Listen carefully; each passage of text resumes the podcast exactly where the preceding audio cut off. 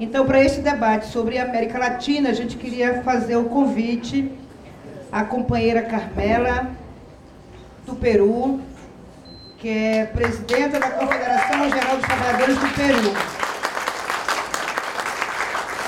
Chamar também. É, bem, a Carmela tem um histórico, é secretária de Assuntos Pedagógicos do Sindicato Docentes da Educação Superior do Peru, é, coordenadora latino-americana da mulher da Federação Sindical Mundial. Né? Prazer, companheiro. Duas educadoras. Isso. José Ortiz do Chile, presidente nacional da Confederação Geral dos Trabalhadores Públicos Privados do Chile. É, vamos lá. Ismael Pérez, de Cuba, membro do Secretário Nacional da Central dos Trabalhadores de Cuba.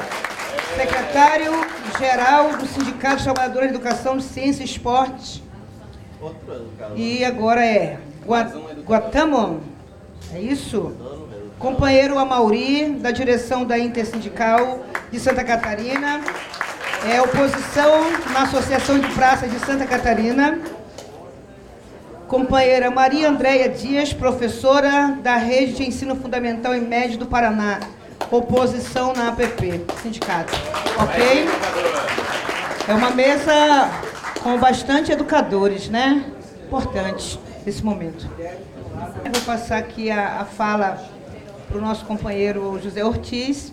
Tá, meu companheiro? Você tem 25 minutos. Eu vou lhe avisando aí quando você for precisar 10 minutos, tá? Ok.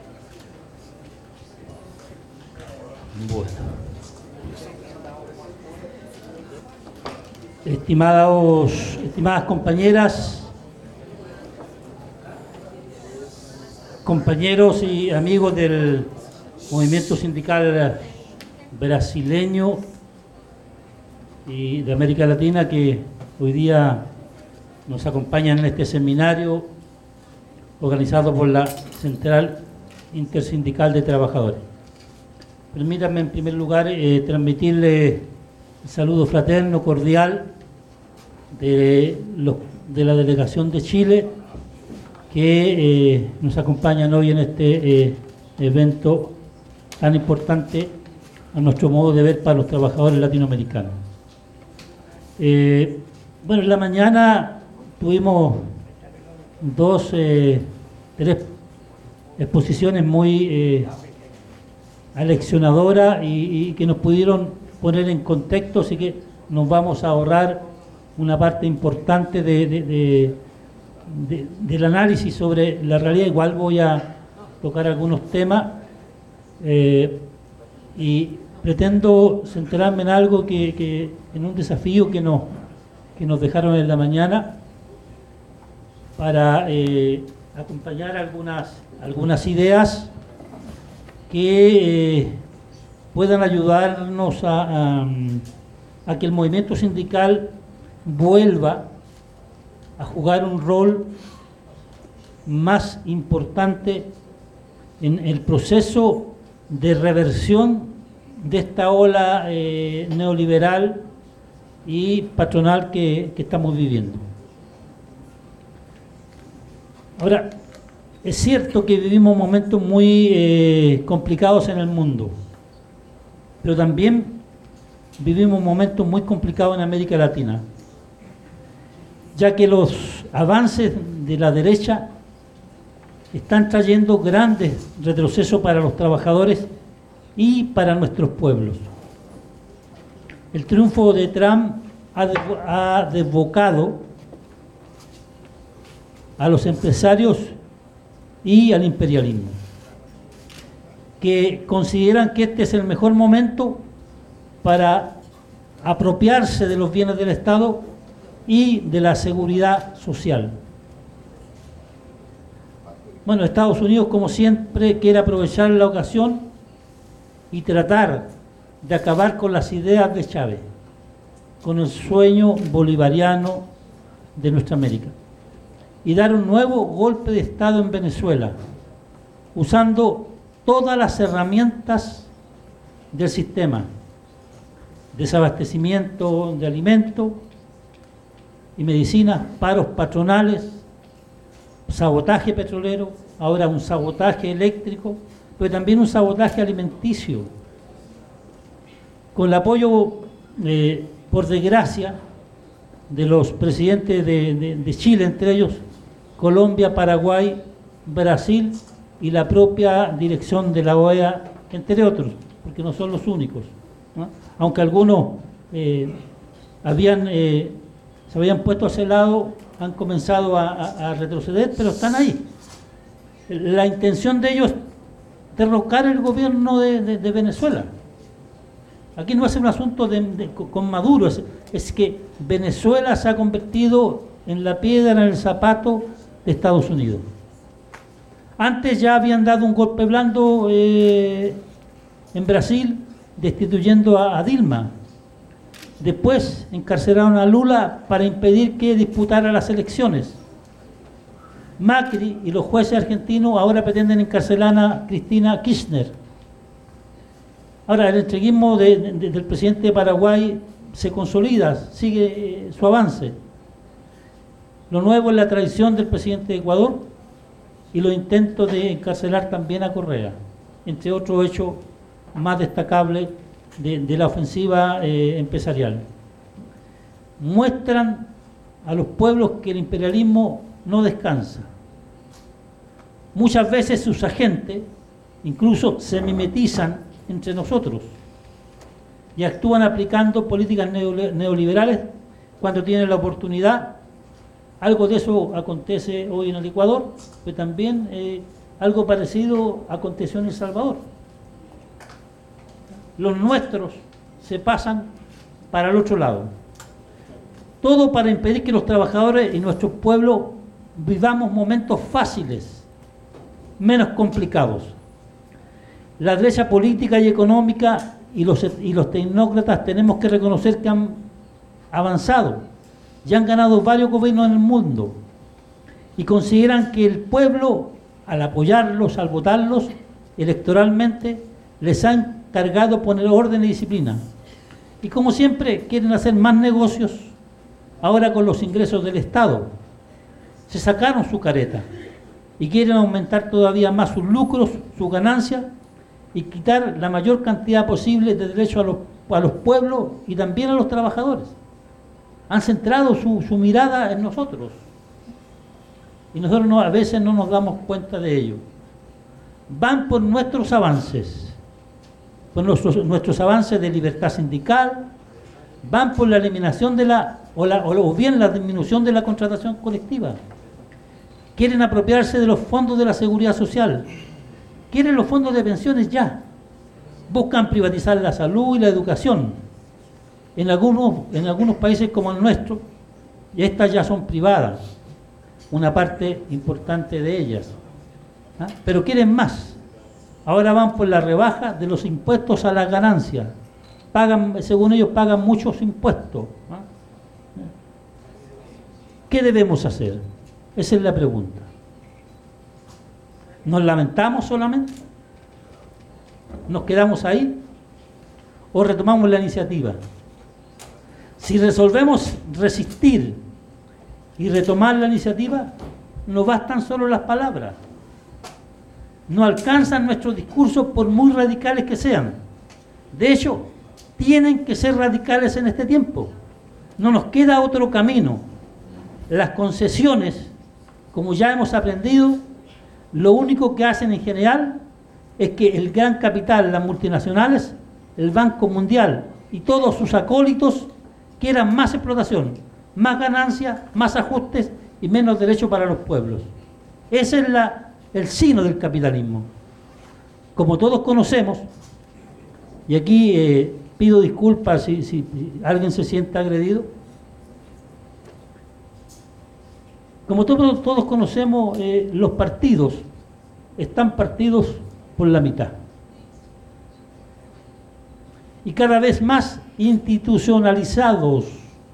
Un compañero me decía parlamentizados. Eh, me dicen de manera un poco más condescendiente. Los partidos están más ocupados del debate coyuntural en cada parlamento. Muchos sin ningún programa o con programas conservadores. No tenemos por qué generalizar, pero muchos han perdido el rumbo. La sociedad capitalista los ha cambiado, los ha reblandecido. Otros consideran que las encuestas y las fotos en Instagram y Facebook son lo más importante se olvidaron de nosotros, se olvidaron del trabajo de masa y de base y realizan solo un trabajo meramente clientelar. Ahora, nosotros tampoco estamos mejor. En el, en el movimiento sindical no estamos mejor que ellos.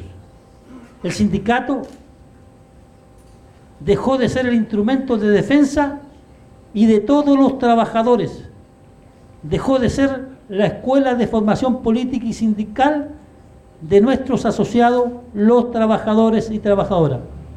Ahora es el instrumento de unos pocos, en algunos lugares solo de los más conscientes, en otros casos cooptados por directivas retrógradas que solo administran su patrimonio o los contratos colectivos.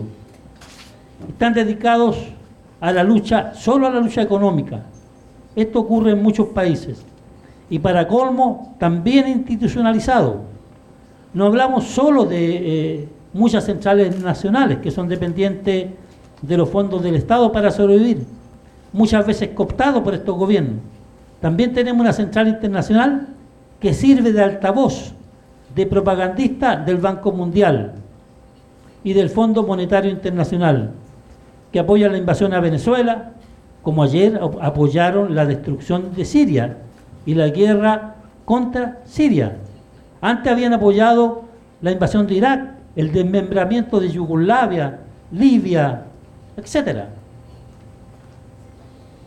Para dicho sindicalismo, desgraciadamente, el sindicato ya no es del peón, ya no es del trabajador, es muchas veces dependiente del patrón o bien del gobierno de turno ya no juega su papel de vanguardia o de escuela. Ahora, cuando muchos de ustedes y muchos de nosotros ingresamos a los partidos de izquierda y al movimiento sindical allá por los años 70, fue para organizar la revolución, para realizar las transformaciones profundas que soñábamos, soñábamos.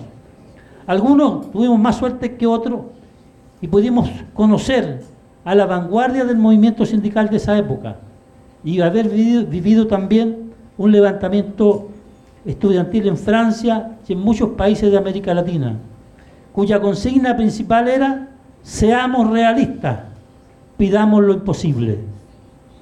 Los chilenos vivimos la efervescencia del gobierno popular de Salvador Allende y la revolución con empanadas y vino tinto. Otros países vivieron antes esta ola transformadora y posteriormente también otros vivieron algo así como los eh, indicios del socialismo. Nosotros éramos jóvenes, impacientes, y absorbíamos la enseñanza como esponja que nos daban los viejos. Recuerdo siempre que los cuadros sindicales, dirigentes y otras personas que eran nuestros compañeros de trabajo, hacían la labor de profesores diariamente, diariamente. Nos explicaban qué era el poder, las razones de la existencia de los partidos, de las elecciones y los intereses que representaba cada uno de los sectores en, esas elecciones. Nos decían siempre, la derecha representa los intereses de los dueños de, de los medios de producción, de los explotadores. Siempre se dividían entre los dueños de la tierra y los, los dueños de los sectores industriales. No tenían ni Dios ni ley, pero ambos solo luchan por tener dinero, tierra, empresas, bancos. Para eso era que querían dirigir el Estado y tener en su poder los gobiernos. Los partidos de izquierda representaban a los trabajadores, luchaban por, otro, por obtener nuevos derechos para el pueblo para los trabajadores, para los pobladores, para los sin casa, jóvenes, mujeres. Y los partidos de centro representaban los intereses de las capas medias, de los profesionales. Se cambiaban de lado según les convenía. Un día estaban aquí y al otro día estaban al otro lado. Era una explicación súper simple y entendíamos, nos hacían leer mucho, nos obligaban a leer, nos pasaban libros y nos interrogaban posteriormente por su contenido. Además nos explicaban algo que creo debe ser repetido muchas veces. ¿Cuál es el rol del sindicato y el rol de los dirigentes sindicales? El sindicato es para defender a los trabajadores y sus intereses de corto y largo plazo.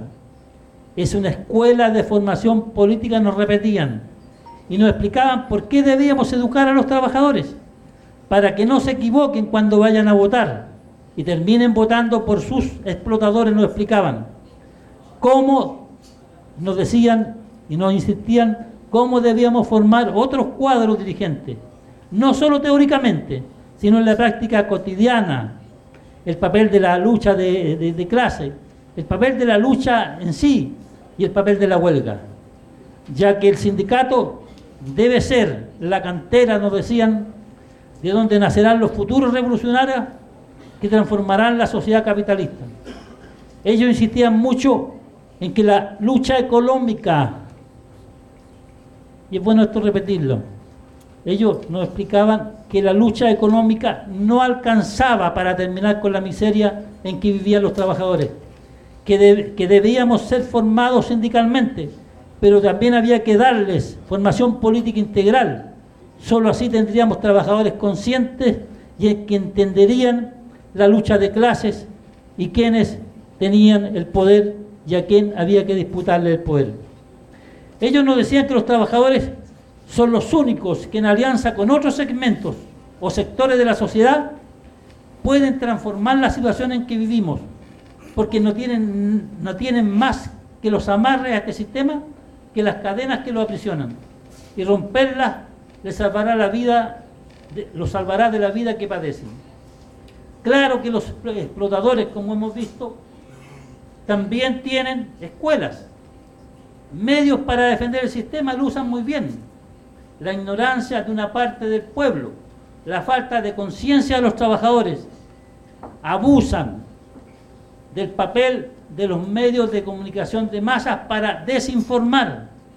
Por otro lado, está el papel de las direcciones sindicales reformistas. ¿ah? Cuando uno mira lo que está aconteciendo, ¿qué ve? ¿Qué es lo que mira, vemos cuando analizamos la situación eh, del mundo? En Chile, en Argentina, en Colombia, en Brasil, en Alemania, en Italia. Que esos compañeros que, se habían eh, formado sin ir a la universidad, tenían razón. Tenían toda la razón.